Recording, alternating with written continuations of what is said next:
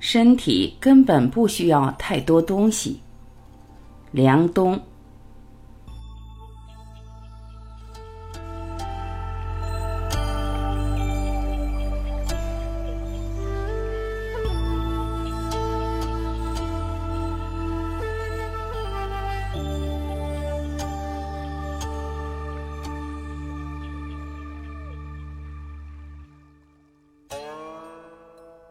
最靠谱的养生办法就是做一个尽量天真的人。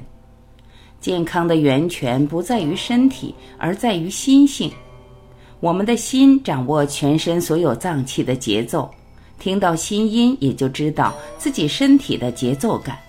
跟着心走吧，聆听心的声音。当年在百度工作时，是我最焦虑的时候。二零零七年年初，我去了鹿野苑，那是印度释迦牟尼第一次讲经的地方。坐在菩提树下，一件薄衣，微风徐徐，坐得泪流满面。然后我就觉得，我应该离开百度，去传播中医文化。有一年，我跟马云、沈国军、冯仑一块去了不丹，在那个所有人都是用眼睛笑的国度，我明白。我们实际上一切已经具足。刚刚从缙云山闭关七天回来，每个人在一个简陋的空间里打坐，不说话。有护法的道士送来食物，一碗粥，九颗花生米，吃四十分钟，每一口嚼三十六下，没吃完就打饱嗝了。吃完精力精神很好，身体轻松舒畅。在道家看来，身体其实根本不需要那么多东西。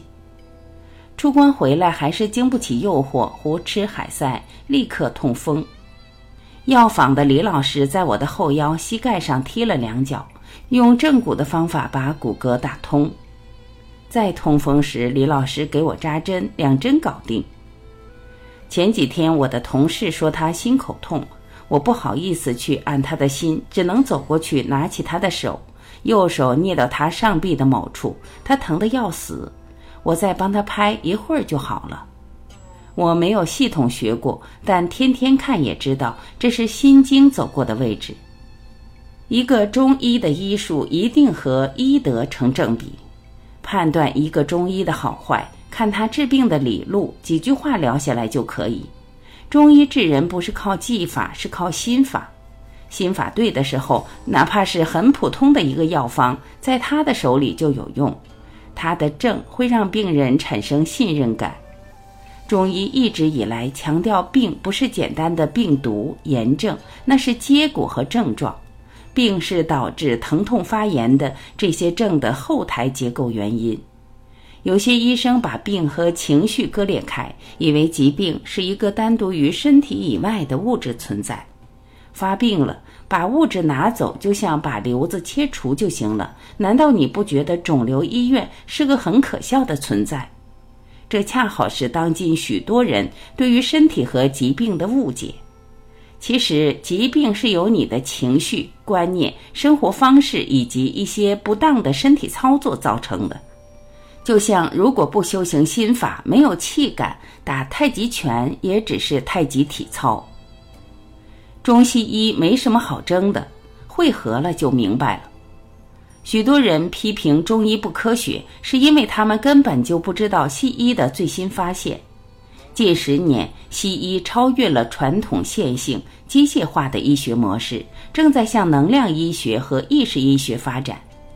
前两天，我经历了一件神奇的事。前苏联科学家研发的为宇航员做体检的技术，可以根据你的照片，十五分钟后为你出一份详细的体检报告。结果跟我们做的几千上万的体检是一样的。原理就是找到你在第四维空间留下的影像，不同能量区域有不同的颜色。还有一种体检方式是戴上个超声波耳机。你听不到声音，但这个声波会顺着你的耳膜经络，在你的全身寻找能量的强弱分布。显示屏上立刻呈现你的身体状况，很准。台湾的王维公教授正在申请通过美国专利，他用经络能量来检测糖尿病，不需要破手指，甚至可以盲测，依据就是中医经络的振动频率关系。他告诉我。现在哈佛医学院正在策划的一系列设备，都是按照东方能量医学的观点去看待身体，重新规划西医的思考模式。二零一五年之后，这些事情会全部推出。现在谈论中医和西医的区别有没有问题，就像两个分别从南坡、北坡向珠峰进发的队伍，明明路途不同，却偏要南坡的人说北坡的事儿，北坡的人说南坡的事儿。有什么好争论的呢？再过几年登顶汇合了，也就明白了。生命就是因果，就是一呼一吸。我们还投资了一家基因检测公司，定位它是洞见人生因果。你的基因来自祖先，譬如此刻你身上发生的一个基因突变，可能要到一百年之后才能呈现，那时你已经死去。突变却在你儿子或者孙子身上显现，这就是业障，就是因果，跟迷信无关。那群斯坦福的博士后告诉我，研究完基因，你不得不相信这个世界是有神明和上帝的。安静地坐着不动，过二十分钟，你就能感觉到自己的呼吸与心跳。生命说白了很简单，一呼一吸，气就在中间流转。佛家讲，两经交合的时候，一个人的天命就决定了。为什么出生的那一刻对一个人的生命有这么大的影响？出生前你的气是母亲给的，出生后为了对抗大气压力，吸了第一口气，整个血液循环开始启动，朝向大脑的神经元也开始搭建。这瞬间，所有的星球，所有的朝向变化。所有的天气变化，它都会在这刹那间形成一个共同的磁场。这磁场决定了你的神经元如何搭建，也就决定了你的思维模式。所以八字也有一些道理。健康源泉不在身体，而在心性。出关之后，我发现很多东西都想明白了。以前能说明白，现在是想明白；以前是知识，现在是知道。我的老师，那些研习中医的长者给予你的智慧都是特别简单的东西，能量一直在转，并且守恒。郭老对我说：“别折腾那么多事儿，做得多失得多。”九十多岁的邓老听我讲互联网津津有味，我跟他讲最近知道的小道理，他连说挺好挺好。跟有智慧的长者在一起，无需要他教你什么。看到他那样的表情，就学会很多东西。你想有钱，就跟最有钱的人在一起；你想时尚，就跟最时尚的人在一起；你想活得长，就跟长者多在一起；你想有智慧，就多跟有智慧的人在一起。中医的智慧在精气神，精是物质，气是能量，神就是信息和意识。中医并不像大家想象的那样有诸多清规戒律，想做一件事就去做，哪怕是抽烟喝酒这些看似对身体有害的行为，想而不做最有害。为什么有些好人得严重的病？因为他努力在做一个好人，虽然行动善，但心不善，意识不善，内心纠结，反而造成了他的病。当你有智慧去理解这个真相之后，你要承认自己，我不能成为一个好人，我宁愿做一个真实的不坏的人。这是中医的智慧。最好的中医是自己。为什么许多中医能活到九十岁？因为他开阔，不扭曲，不变形，不折腾自己。最靠谱的养生办法就是做一个尽量天真的人。健康的源泉不在于身体，而在于心性。如果你讨厌一个人，健康的方式就是绕开他。不是因为我有一定的社会地位和选择权才可以做到。我认识很多底层人民也活得快乐。他不喜欢你就礼貌地说一声“您先忙，我先走了”，一样绕开。要明白，生气是愚蠢的事，你才能不生气。做到这一点就已经健康了一半。职场人更要倾听身体的声音。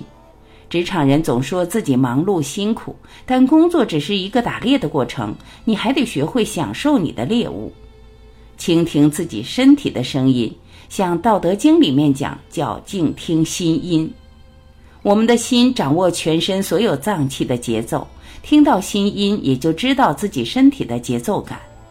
无需给自己太多戒律，比如饮食要规律。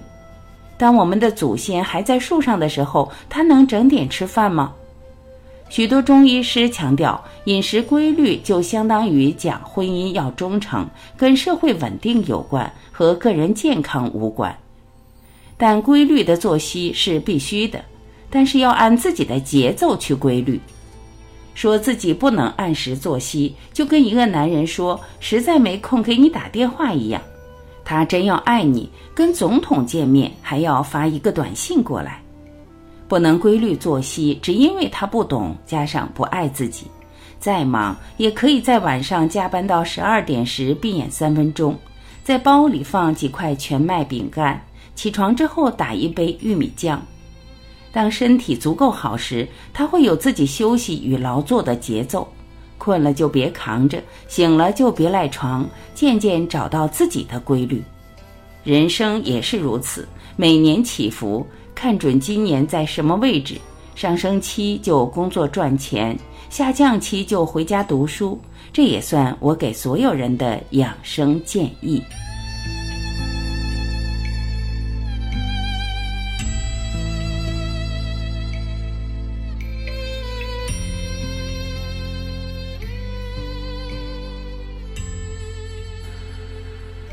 感谢聆听。我是晚琪，我们明天再会。